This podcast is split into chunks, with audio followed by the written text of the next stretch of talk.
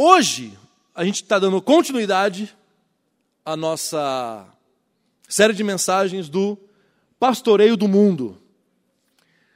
Uh, semana passada, a gente falou sobre Martin Luther King. Semana retrasada, nós falamos sobre pastoreando na luta pela justiça, na luta por justiça. Hoje é pastoreando na resistência. E na semana que vem, Martin Weingärtner, aqui da, da, Luterana, vai estar com a gente aqui falando sobre Dietrich Bonhoeffer. Eu não sei pronunciar Bonhoeffer, Bonhoeffer, Bonhoeffer, não sei como é que fala o nome dele. Mas semana que vem nós vamos saber como é que fala, porque o Martin é das Alemanha. Então, assim, ele vai conseguir falar para a gente o nome correto, o sobrenome correto desse, desse, desse sujeito. Se você não sabe quem é Dietrich Bonhoeffer, vem semana que vem, para você descobrir quem que é. Eu não vou, só vou dar um spoilerzinho para você. O cara foi pastor de uma igreja chamada Igreja Confessante, igreja confessante, né? Acho que é igreja confessante. Igreja confessante durante o período da Segunda Guerra Mundial na Alemanha, no governo ou no desgoverno, você pode chamar de qualquer maneira, de Adolf Hitler. É sobre esse cara que nós vamos falar na semana que vem. E hoje a gente vai falar sobre a questão da resistência. E a pergunta que eu quero falar para vocês, a pergunta que eu faço para vocês é que tipo de resistência é essa que a gente está propondo para discutir, para conversar aqui? Qual que é a resistência do cristão? Para que, que ele foi, para que, que ele foi chamado para resistir? A palavra resistência me traz, eu que sou um nerd, confesso, né, um nerd. Uh, eu, sempre, eu, sempre, quando eu vou nos lugares assim, eu sempre me apresento assim, né? Eu falo, sou, eu sou Cristiano Fiorizioli e sou um nerd. Assim, é o, é o meu vício. E a resistência me leva a, a, duas, a duas realidades da cultura pop. Exterminador do Futuro, se você estiver ouvindo isso, você faz parte da resistência. E, mais recentemente, Star Wars, em que os, os, os rebeldes da primeira trilogia agora eles ah, estão fazendo parte daquilo que é chamado de resistência contra a primeira ordem. É interessante em Star Wars que sempre essa questão de ordem, sempre essa questão de é, é, bons costumes, sempre essa questão está mais do lado obscuro da força. Não sei se vocês repararam nisso. Assim, tem sempre do lado do império, do lado, do lado da primeira ordem. Então, não sei se vocês já repararam na mensagem subliminar ou simplesmente na, na mensagem não tão subliminar assim uh, do universo de Star Wars, por isso que eu sou fã, sou, sou fã inegável uh, e confesso de Star Wars. Só que quando a gente olha para a Bíblia, a gente percebe que resistência não tem a ver com guerrear com o outro. Paulo vai dizer que a nossa luta não é contra carne nem sangue, mas contra todas as potestades que estão nas regiões celestiais todos os principados e potestades que estão nas regiões celestiais. Para esse primeiro momento, eu gostaria que você abrisse a sua Bíblia aí, ou se você puder acessá-la no seu celular, na carta de Paulo aos Efésios, no capítulo 6, versículo de número 13. Eu vou ler apenas o verso de número 13. Eu vou ler a versão capítulo 6, verso 13. Eu vou ler na versão Almeida Corrigida, que está aqui no computador. É, eu esqueci a minha Bíblia no carro, essa é a questão, então estou usando aqui. Hã? Efésios, Efésios 6, 13. Esse é o contexto da armadura de Deus. É o contexto de Paulo falando a respeito das peças da armadura de Deus. E ele conclui, e ele usa uma, uma palavrinha de conclusão aí, dizendo o seguinte: portanto, tomai toda a armadura de Deus, para que possais resistir no dia mal, e havendo feito tudo, ficar firmes. Não sei se você já notou aqui, ele está falando resistir no dia mal, e não resistir o dia mal. O que isso significa? Isso significa, meu parceiro, que o dia mal não adianta você resistir, você vai passar por ele. A tragédia vai bater na tua casa. Isso não é profecia. O pastor está falando não, não é isso. Neste mundo terão aflições, o Senhor Jesus disse, mas tem de bom ânimo porque eu venci o mundo. Então, se você parar para analisar, você vai perceber que a resistência não tem a ver com pessoas, não tem a ver com sistemas.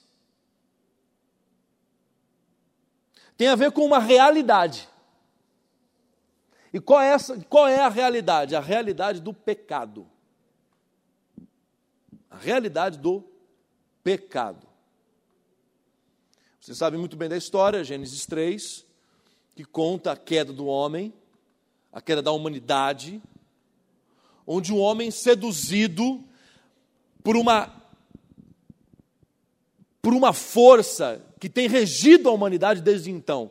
Tem muita gente que diz que o pecado original foi a desobediência, mas não foi. A desobediência foi o efeito.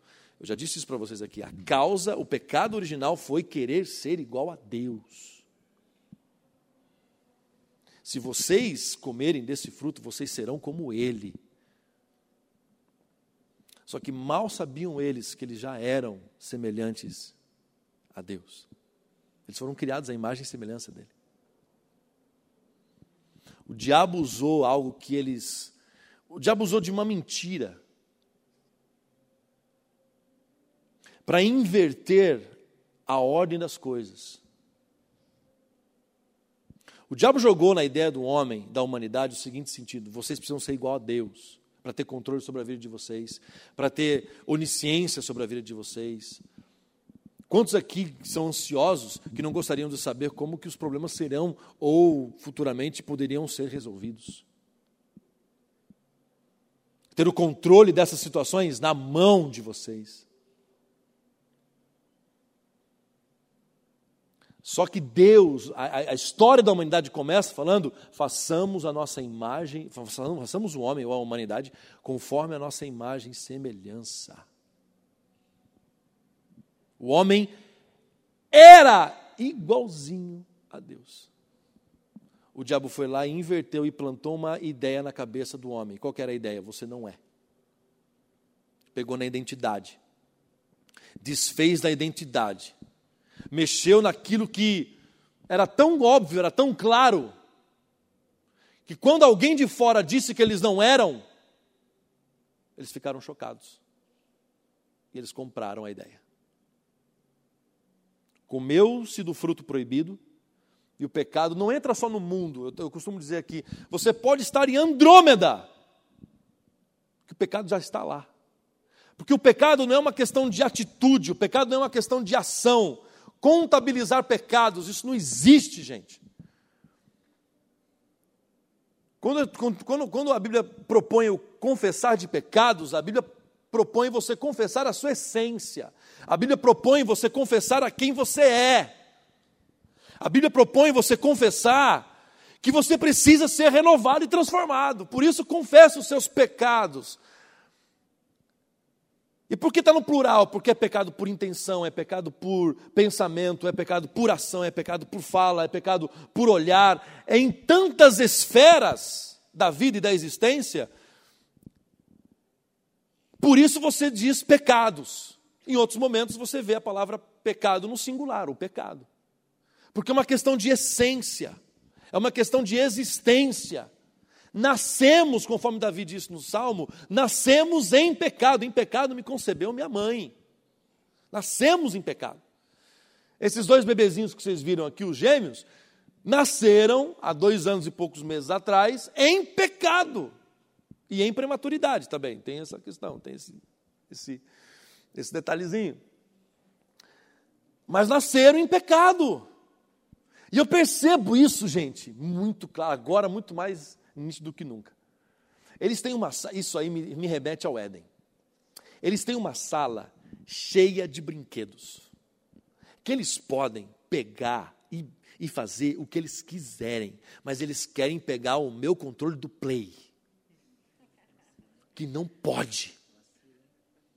Não pode. Já falei para não pode. Não, não, já quebraram já racharam um já. Não. não.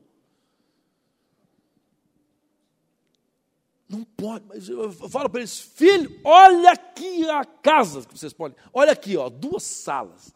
Vocês correrem, brincarem, faz o que vocês quiserem, olha que tudo de brinquedo para vocês. Tudo isso aqui vocês podem, mas o negócio, o, o, o PlayStation, não.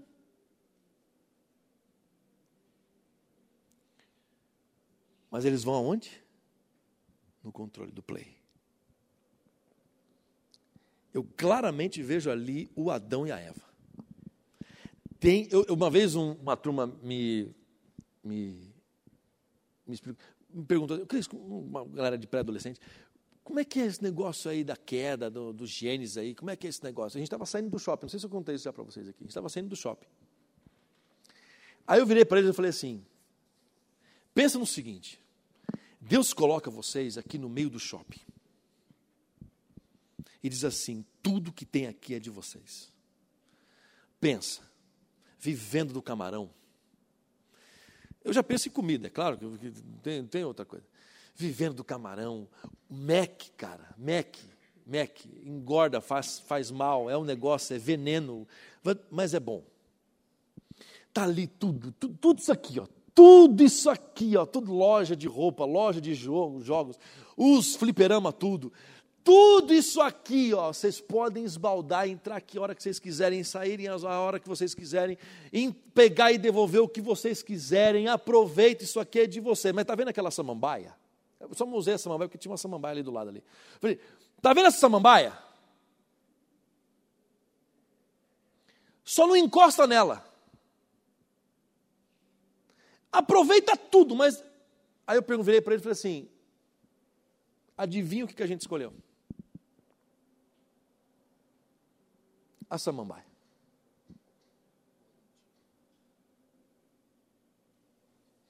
Então, ali começa uma realidade de pecado, em que você pode estar aqui na Terra, você pode estar na Lua, você pode estar em Andrômeda, você pode estar nas galáxias, nas mais de, três, de bilhões, de trilhões de galáxias espalhadas pelo universo, o pecado está lá. Não foi só o planeta Terra afetado pelo pecado, não foi só a Lua afetada pelo pecado, não foi só o Sol, não foi só o sistema solar. Toda a criação, todo o universo foi afetado pelo pecado. O que me leva a algumas viagens. Porque o que é o mal? O que é o, o, que é o pecado? O pecado é a, na minha opinião, é uma das minhas definições, o pecado é tudo aquilo que não promove e que não deixa a vida acontecer. Eu acho, e aí é uma viagem, eu abro um parênteses aqui. Eu acho que o céu vai ser uma viagem intergaláctica. Sabe como é que é esse negócio? Não tem, não tem por que Deus ter criado tudo esse pancada de planeta para nada. Eu acho que a gente vai habitar todos esses cantos aí.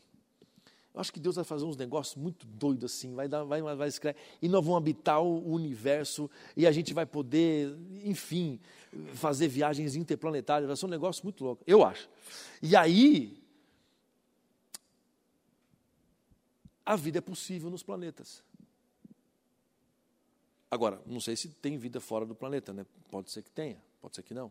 Eu não entro nesse aspecto, porque eu não sou cientista, eu não sei de nada dessas coisas. Então, o que é pecado? Vamos, eu, eu queria, eu separei aqui algumas definições. Ah, por exemplo, o, o C.S. Lewis tem um, tem, um, tem um artigo na Ultimato que eu gosto muito, que é um artigo escrito pela Gabriele Gregersen. Ela escreveu um artigo chamado Reflexões sobre o Cristianismo Puro e Simples de C.S. Lewis. E aqui, ah, ele dá uma, ele dá uma, Não é que ele dá uma definição, mas ele, ele, ele, ele meio que trabalha a questão do pecado. Ele diz no momento é o seguinte assim, olha, não não precisamos ter medo do erro. O cristianismo não exige que sejamos impecáveis, mas pecadores capazes de nos arrepender sinceramente e mudar, fortalecendo a fé. Todo ser vivo é capaz de se ferir, mas também de se regenerar. A culpa impede que a fé se regenere depois da batalha. Deus não ama a nossa bondade, é por meio dele que somos bons. Não podemos dizer que Jesus foi apenas um grande mestre da moral. O que ele disse é algo completamente absurdo que, saísse, que se saísse da boca de um simples humano. Ele disse que nos perdoa por nossos pecados. Como alguém pode nos perdoar por nossos pecados, como se fosse ele o único ofendido? Jesus não nos deixa escolha. Ou ele era um lunático, ou era muito mais que um grande mestre da moral. Ah, Padre Vieira, ele fala que a omissão é o pecado que com mais facilidade se comete e com mais dificuldade se conhece. E o que facilmente se comete e dificilmente se conhece, raramente se emenda. A omissão é um pecado que se faz não fazendo, pois quem sabe que deve fazer o bem e não faz, nisso está pecando.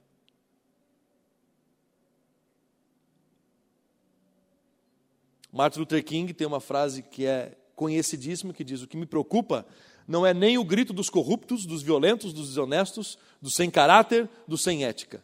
O que me preocupa é o silêncio dos bons. Quando os bons se calam, os maus triunfam. Eu tinha separado aqui uma uma também uma fala do Stott. Como o pecado é uma corrupção interna da natureza humana, ele nos mantém escravizados. Não são alguns atos ou hábitos que nos escravizam, mas sim a infecção maligna de onde eles procedem. Muitas vezes no Novo Testamento somos escritos como escravos, podemos nos ofender com isso, mas é a pura verdade. Jesus provocou a indignação de certos fariseus quando, disse, quando disse a eles: Se vós permanecerdes na minha palavra, sois verdadeiramente meus discípulos e conhecereis a verdade, e a verdade vos libertará. Então a resistência. Ah, tem aqui uma frase do Bonhoeffer. Reconhecer o pecado e afastar-se dele, isso é possível. De que modo? Admitindo ser culpado de tudo. Não são as circunstâncias, os outros, uma predisposição minha. A culpa é minha, diz Bonhoeffer. Tiago, no capítulo 4, verso 17, ele diz assim: Aquele, pois, que sabe fazer o bem e não o faz, comete pecado. O que, que é a resistência, então, nesse, nesse, nessa questão da, do pastoreio do mundo? A primeira pessoa a ser resistida nesse pastoreio somos nós mesmos. A primeira pessoa a receber a luta da resistência somos nós mesmos. Nós precisamos reconhecer que somos pecadores, nós precisamos assumir a nossa culpa. Eu costumo dizer o seguinte: não tem como a gente fazer parte da solução se a gente não se vê parte do problema.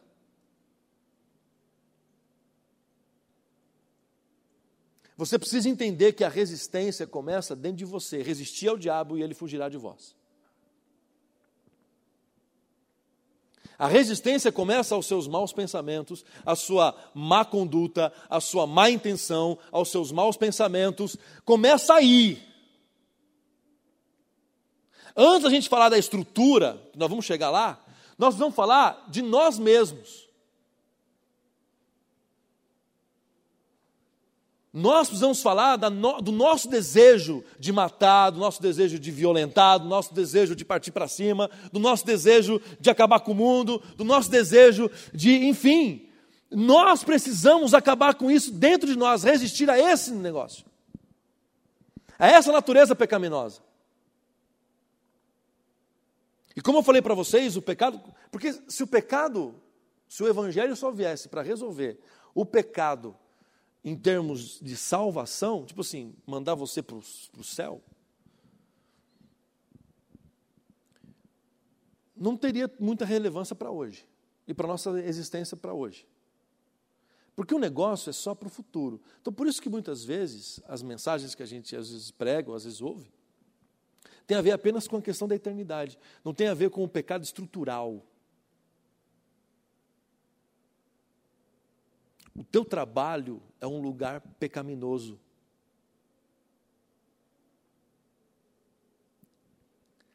A igreja é um lugar, a igreja que eu falo instituição, é um lugar pecaminoso. Não espere entrar aqui nesse lugar e esperar pessoas perfeitas. Não espere entrar aqui e esperar que a coisa. Eu entendo e eu sei e eu acredito também nisso, que assim, é no mínimo você esperar uma certa diferença.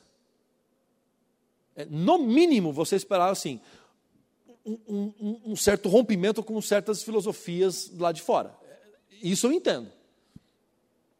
Mas decepcionar com a igreja, inclusive na minha caminhada, em algumas caminhadas de algumas pessoas, faz parte. Porque é decepcionando que abre lugar para você conhecer a, a coisa verdadeira. Então tem essa resistência à minha pessoa. E aí agora, você entendendo-se como parte de um problema, você recorre ao Espírito Santo, você recorre a Jesus, e entende que em Jesus há um novo jeito de resistir, há um novo jeito de viver, e esse jeito de viver é um jeito que resiste. É matar o leão todo dia. O seu próprio leão e o leão que está na estrutura. Eu vou dizer uma coisa para vocês aqui: não tem cristão hoje no Brasil verdadeiramente cristão que não esteja andando angustiado. Que não tenha ali dentro do seu coração um negocinho que fala assim: meu Deus, eu não sei por que, que eu estou inquieto, mas tem um negócio que está me deixando. Não existe. A última marcha para Jesus em São Paulo, onde o chefe da nossa nação aparece com fazendo arminha e os caras rindo atrás, dentro que, dentre eles, entre alguns deles, num casal que foi preso nos Estados Unidos, colocando dólar dentro da Bíblia, para não declarar. E foram presos. Lá eles são presos. Aqui o pessoal faz conversinha pelo Telegram. Fecha parênteses.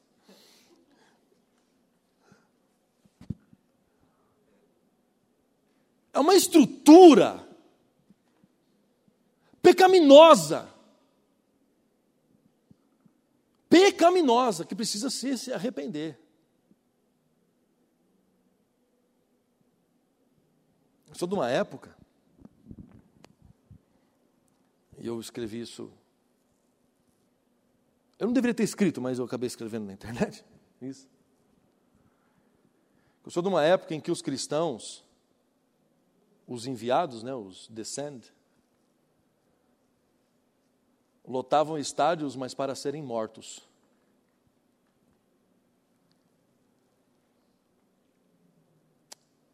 E esse tipo de morte era chamada de avivamento.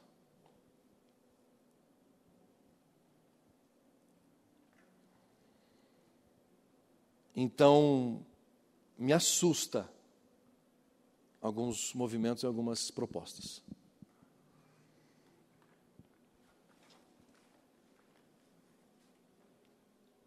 Justamente porque, pela história que eu conheço do, da fé cristã,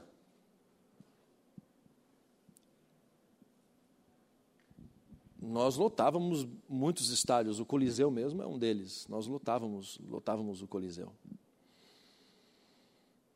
Mas era como ali era uma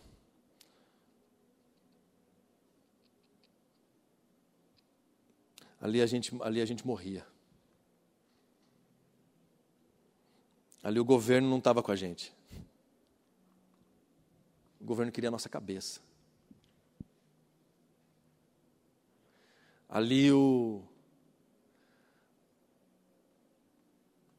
Ali é a marcha para Jesus. Aquela marcha entre o cárcere e a arena. Não sei quantos de vocês assistiram aquele filme Paulo, o Apóstolo de Cristo. Tem uma cena ali nesse filme que, para mim, eu estava no cinema, na fileira, sozinho, assim. Estavam umas outras pessoas, mas a fileira estava sozinho. Acho que foi propósito de Deus, porque ali foi um momento de Deus falar comigo e ver aquela coisa. Enquanto Lucas curava a filha do centurião, e a filha ficava bem, os cristãos que haviam sido presos por aquele centurião e pelos, pelos exércitos daquele centurião estavam caminhando para o Coliseu, para o, o que eles chamavam de circo.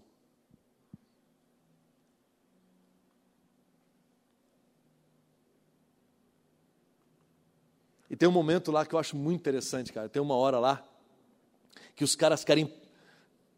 Eu não sei se os caras conheciam a realidade brasileira, mas talvez a realidade americana é parecida. Lá eles queriam, lá, porque os caras estavam matando os cristãos a dar com rodo, né? Você sabe da história. Os cristãos morriam a dar com rodo. E teve, teve um grupo, a, a, a, esse momento foi um, um, momento romantizado no filme, mas a gente sabe de alguns episódios ah, de revoltas assim em que os cristãos queriam pegar em armas e partir para cima do Império Romano. E o Lucas chega uma hora que ele está bravo também, que ele está revoltado porque um menininho morreu no filme, um, um pré-adolescente, adolescente, e ele conhecia o menino, aquela coisa, estava aquela revolta no coração dele, ele começa a discutir com Paulo na prisão, e Paulo levanta, e ele começa a recitar 1 Coríntios 13 num contexto que eu nunca vi igual. Eu chorava de soluçar quando olhava aquilo, porque eu falava assim: meu Deus, nós estamos precisando voltar para esse tipo de resistência. Essa é a resistência que nós precisamos começar a crer e pastorear e começar a pastorear. É esse tipo. É uma resistência que abre portas para héteros e para homossexuais abre as portas da igreja para héteros e homossexuais e não há lugar para homofobia. É uma igreja que resiste abrindo porta para brancos e negros, que não vem com papinho de racismo inverso e nem tem lugar para racismo. É uma igreja que abre portas para homens e mulheres e que não tem lugar para machismo. É uma igreja que abre as portas para gente de esquerda e de direita e que sabe dialogar e sentar à mesa da ceia e chamar-se uns aos outros de irmãos.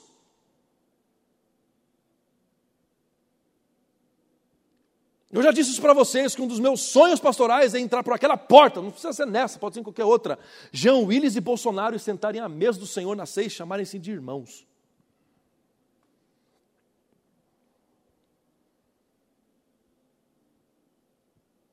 Isso é resistência, gente.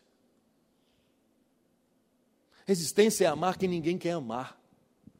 Resistência é receber quem, quem, aquele que ninguém quer receber. Resistência é dar o, o, o outro lado, é dar o outro lado da face. Resistência é andar segunda milha, que no contexto escrito tem a ver com o, o soldado romano que obrigava você a carregar algo para ele uma milha. O, o, o, o Jesus está dizendo o seguinte: se o cara disser isso para você, ande com ele duas. Não pague a opressão com opressão. Não lute contra o ódio com ódio. Mas pague o mal com o bem.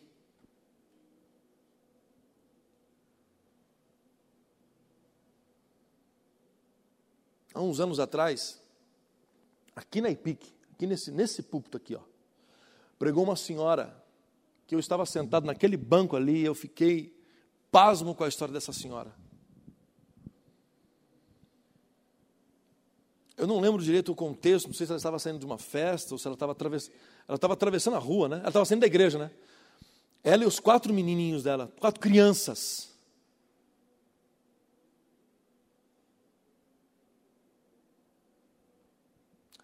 E um cara tirando racha atropelou e matou as quatro crianças. Ela não morreu por Deus. Matou as quatro criancinhas que atravessavam de mãos dadas com ela a rua, porque o cara estava tirando racha. Sabe o que essa mulher contou aqui, nesse lugar aqui, ó, nesse púlpito aqui?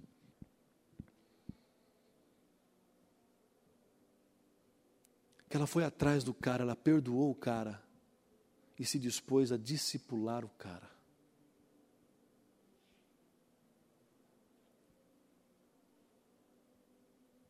E o cara recebeu Jesus. E o cara se converteu. E o cara trocava cartas com ela na prisão. Parece que o cara se tornou pastor, algo parecido. Isso, teve isso, teve esse, teve esse lance também, que durante o processo o promotor se converteu, o advogado se converteu, os caras foram, foram se convertendo, os caras foram se convertendo porque eles não acreditavam no impacto na história, que a história que esses caras estavam vivendo. E ela aqui em nenhum momento ficava se pagando de coisa, ela falava, gente, eu simplesmente fui levada pelo Espírito, eu entendi que era assim que tinha que viver, que o impacto é esse, que a resistência é essa. É, tinha essa, que parece que é, é, parece que ela é. Não precisa. Ela meio que até ela, ela me parece que ela foi testemunha de defesa no caso.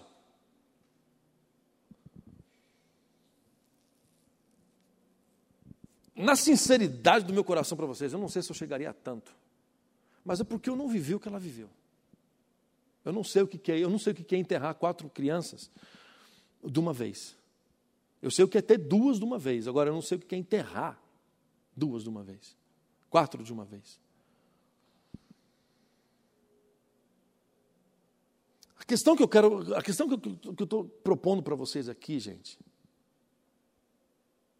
é que nós estamos vivendo um cristianismo, nós estamos vivendo uma fé cristã, eu não gosto muito do termo cristianismo, nós estamos vivendo uma fé cristã de fachada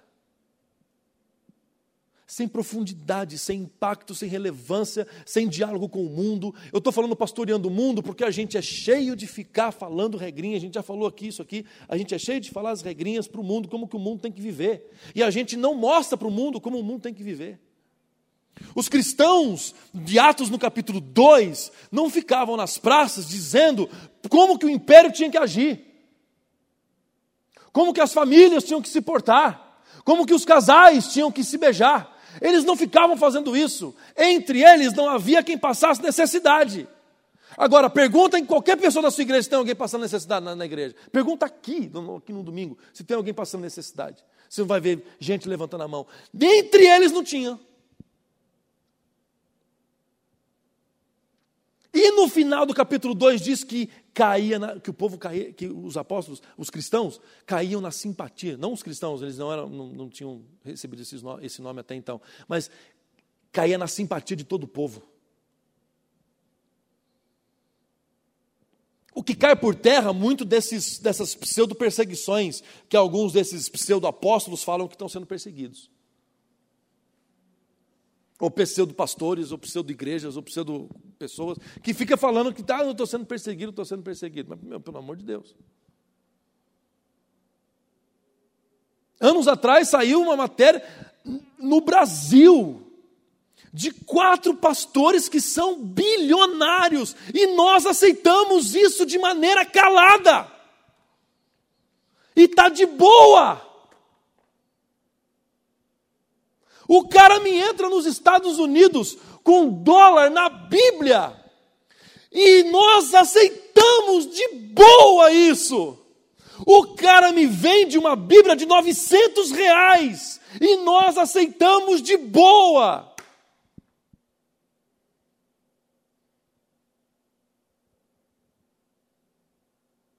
E ainda damos oferta ainda para o cara.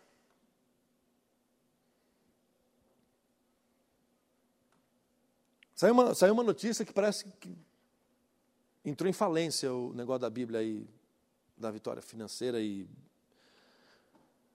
Batalha espiritual e vitória financeira. Parece que o negócio entrou em. em claro!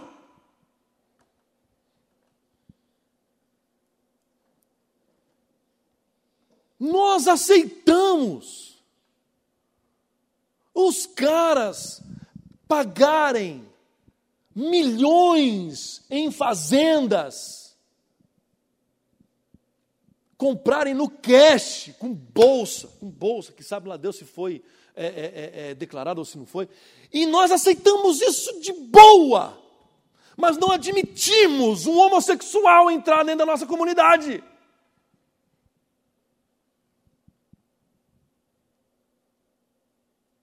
Nós damos o púlpito, nós damos a ah, vez de farsantes, de estelionatários, de ladrões da fé falarem em nome de Jesus, mas nós não permitimos que homens e mulheres pecadores entrem pelas portas da nossa comunidade, porque nós achamos que somos perfeitos.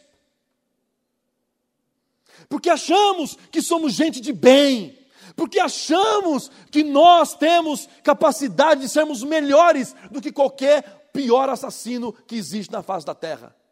E Paulo, o apóstolo, dizia-se o pior dos pecadores. Quando você tem uma visão correta de Jesus, você tem uma visão correta de si mesmo.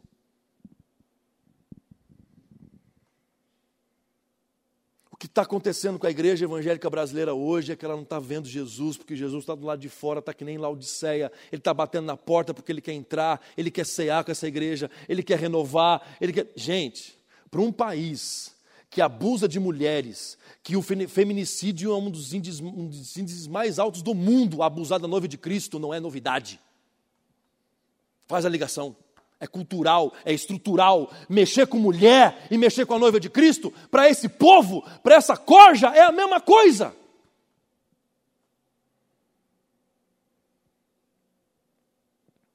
E para mim não é novidade nenhuma.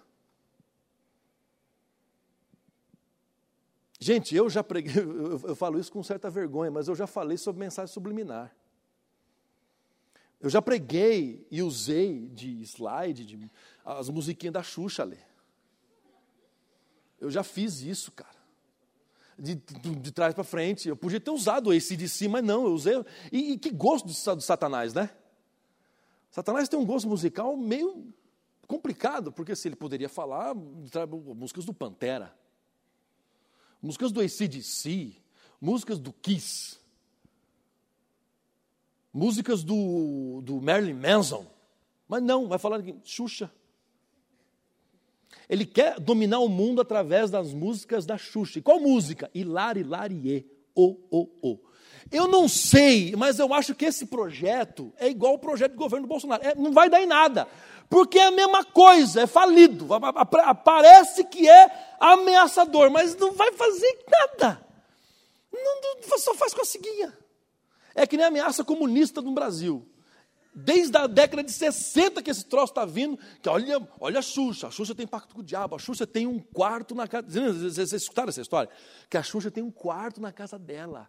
Que a Record foi fazer uma reportagem e que a Record não pôde entrar naquele quarto. Aí, o que uma pessoa inteligente, sã, pensa nesse, nesse momento? O que uma pessoa sã vai dizer? Ela quer privacidade nesse ambiente. De repente, tem coisas privadas da família. Não, o que, que o psicopata, o psicodélico evangélico vai dizer? Essa sala é a sala onde ela faz os cultos a Satanás. É ali, ó. Se você entrar nessa sala, Juninho, você vai ver lá a foto do Ayrton Senna. Gente, é sério. Teve gente que falou que o Senna morreu porque a Xuxa tem o pacto com o capeta. E ele namorou a Xuxa. E não sei se você sabe disso, mas a Xuxa namorou o Senna, teve uma época que namorou meio que escondidinho.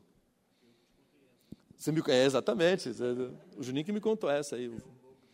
É, não. O Fuxico gosta de Curitiba, aqui, o Juninho. É um site que poderia cair, né? Mas aí, entende? Filho do Dido, lembra do filho do Dido? Filho do diabo. E é sempre, eu, eu, eu uso essa e é sempre, o diabo nunca, o diabo não fala português, ele fala ou espanhol ou inglês, ele nunca fala português. é a coca que você tem que pegar, é, é uns enigmas, gente. Que só um cara que deve estar muito desocupado, eu fico imaginando, eu, ou fumado muita maconha, ou cheirado, eu não sei, o cara ter tomado um chá de cogumelo, eu imagino esses caras pegando o rótulo da coca e colocando no sol e falou assim,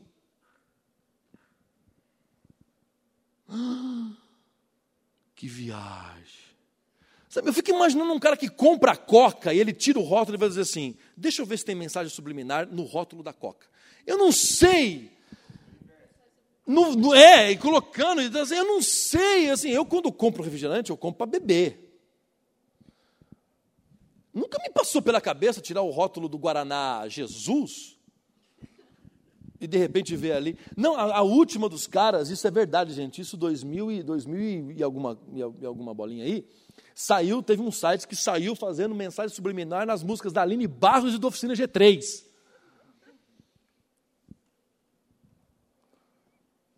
Meu amigo Manga deve estar se, se torcendo agora.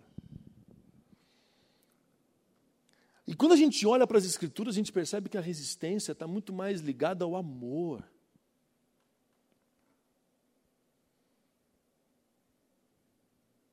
Está muito mais ligado a dizer não a um sistema de opressão, a um sistema de pecado, de, de, de estruturação, de institu, institucionalização do pecado.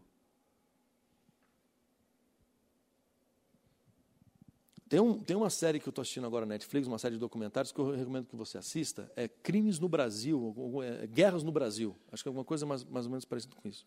O último episódio fala sobre a crise carcerária no Brasil.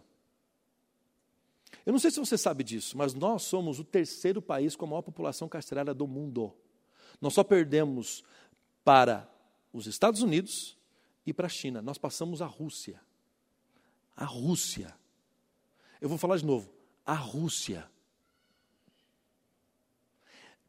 São, são mais de 700 mil pessoas, são mais de 700 mil presos. 40% desses presos, 40%, quem é bom de matemática, você me ajuda aí. 40% é mais do que 700 mil, tá? Chega acho que em torno de 715, 740, uma coisa assim. Mas vamos arredondar para 700. 700 mil presos, 40% estão presos, mas não passaram por julgamento, mas estão presos. São 321 pessoas. 320 mil de 700, 320 mil pessoas estão presas hoje, porque não foram julgadas, os casos delas não foram julgados, mas elas estão em presídios. E metade, metade são de é, é, jovens entre 18 e 28 anos.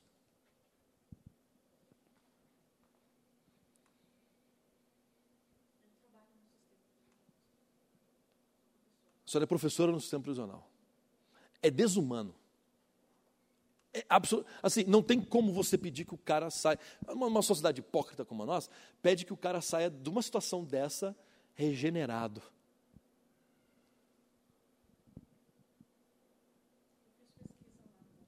Ah, sim.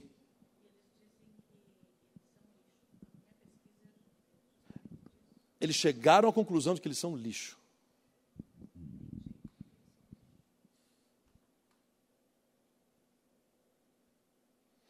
Assim, pode falar o que for de certas denominações, mas a Bleia está lá dentro. A Universal está lá dentro. O, o, do chapéu. Vocês viram que jogaram o chapéu dele para a multidão e ele não gostou? Foi uma atitude boa do Bolsonaro. Eu gostei da atitude dele. O Bolsonaro pegou aquele chapelão dele, o Valdemiro, sabe o Valdemiro, mão de tesoura? Ele, ele, ele, ele pegou o chapéu do Valdemiro e ó, tão, jogou para a galera.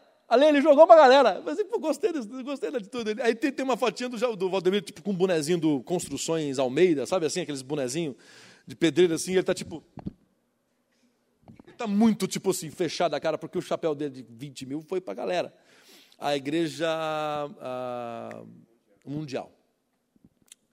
Por quê? Porque os caras, eu conheço os pastores. Os pastores sofrem na mão desses caras, porque o negócio é a estrutura dos bispos para cima.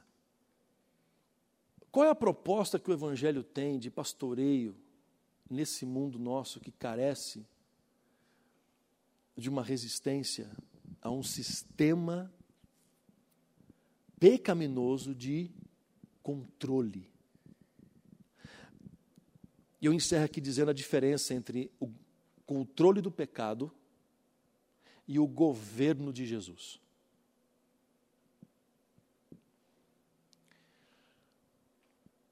Pecado controla.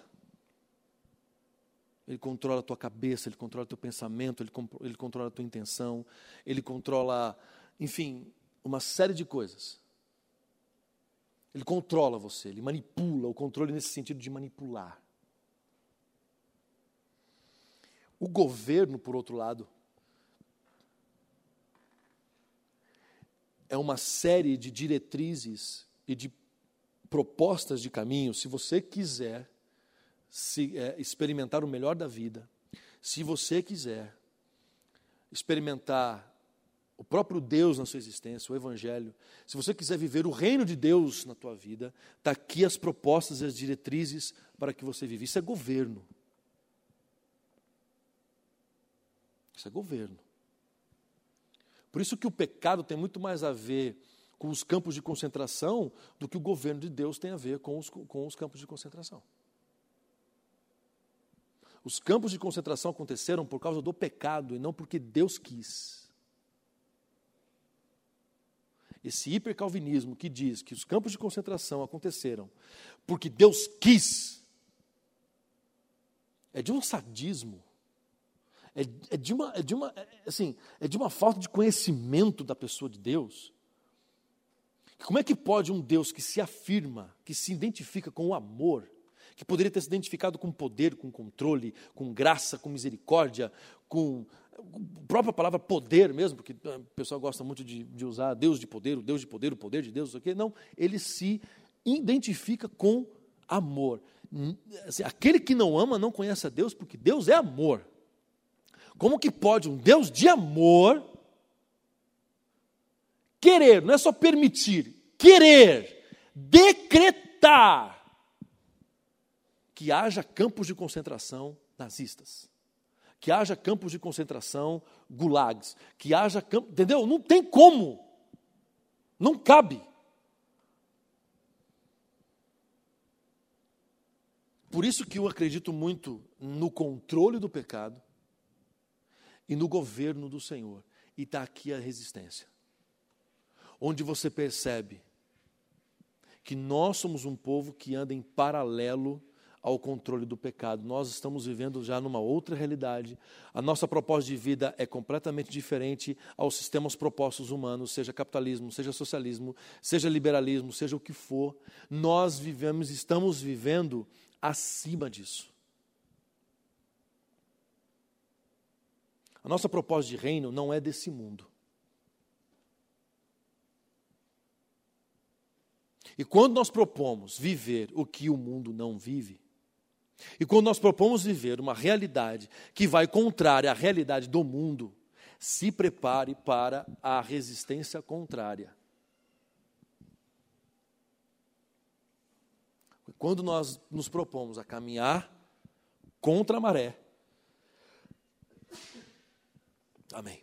Quando nós propomos caminhar, na, assim, caminhar contra a maré, nós precisamos estar dispostos e esperando receber as pancadas das ondas. Porque elas vão vir. E elas vêm de tudo quanto é lado. Pode ser de dentro de casa, pode ser dos nossos melhores amigos, pode ser de dentro das estruturas eclesiológicas e igrejas que a gente que a gente está inserido. Mas ela vai vir. E por que, que elas vêm? Porque nós estamos, porque elas vieram para todo mundo. Elas vieram para o Senhor, não vai vir para você. Elas vieram para os apóstolos, não vai vir para você. Elas vieram uh, uh, para o Luther King, não vai vir para você. Eles vieram para o Bonhoeffer, não vai vir para você.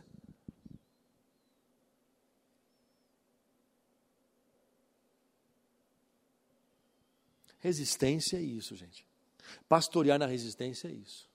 Pastorear na resistência, algumas pessoas acham que resistência é pegar em armas. O pastoreio na resistência, segundo o Evangelho, é depor armas. E usar das armas espirituais, porque nós entendemos que a batalha não é carnal, a batalha é espiritual. Por isso que nós cristãos não somos adeptos às armas, porque nós acreditamos e entendemos que as guerras não acontecem lá fora à toa, existe uma força por trás delas. E nós usamos e lutamos com as armas espirituais. E se nós adotamos as armas, nós estamos adotando as vontades e as filosofias e o, e o controle do pecado, do reino do pecado. Nós estamos dizendo que matar é legal. É isso aí. Já que, ele, já que o bandido mata, então eu preciso me igualar a ele para lutar contra ele. E não é isso o propósito do Evangelho. A propósito do Evangelho é: mestre, estão vindo atrás do Senhor, vão pegar e vão te crucificar. É para isso mesmo que eu vim.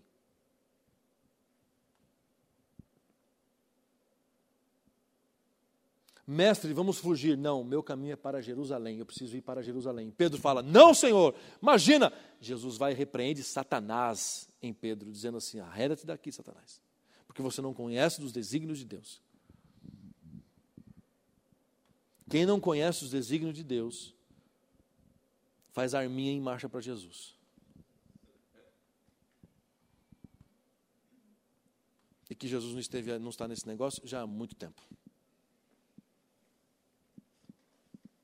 Então, nosso desafio, meus irmãos e minhas irmãs, nessa noite, não só nessa noite, mas no período que você estiver assistindo aí na internet, o nosso desafio é estarmos resistindo a nós mesmos e a essa estrutura, em nome de Jesus e debaixo do governo de Deus.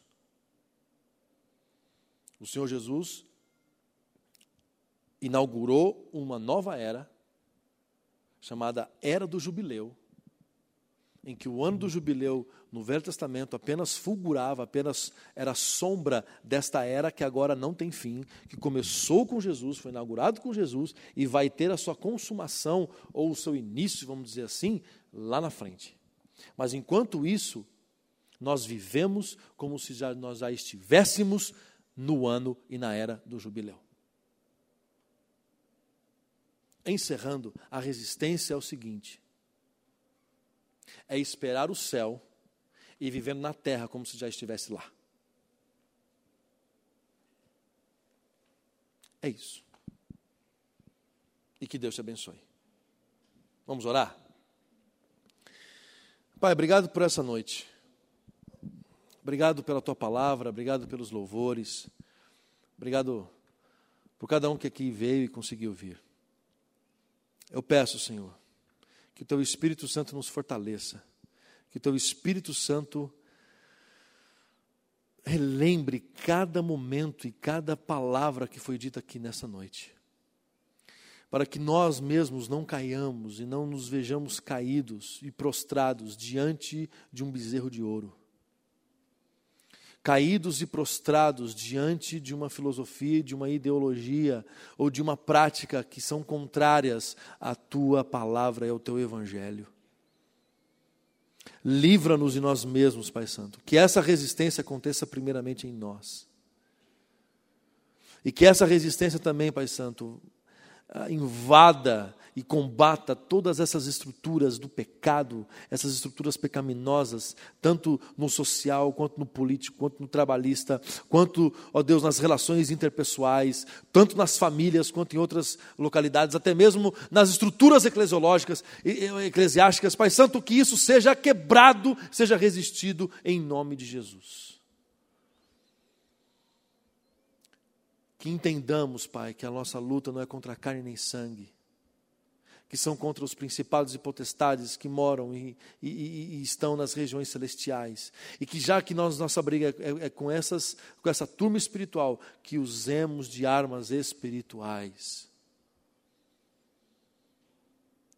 Que o nosso coração cheio de ódio seja substituído, transformado, refeito num coração cheio de amor. Que o nosso coração cheio de ressentimento seja colocado com um coração, ó Deus, cheio de perdão.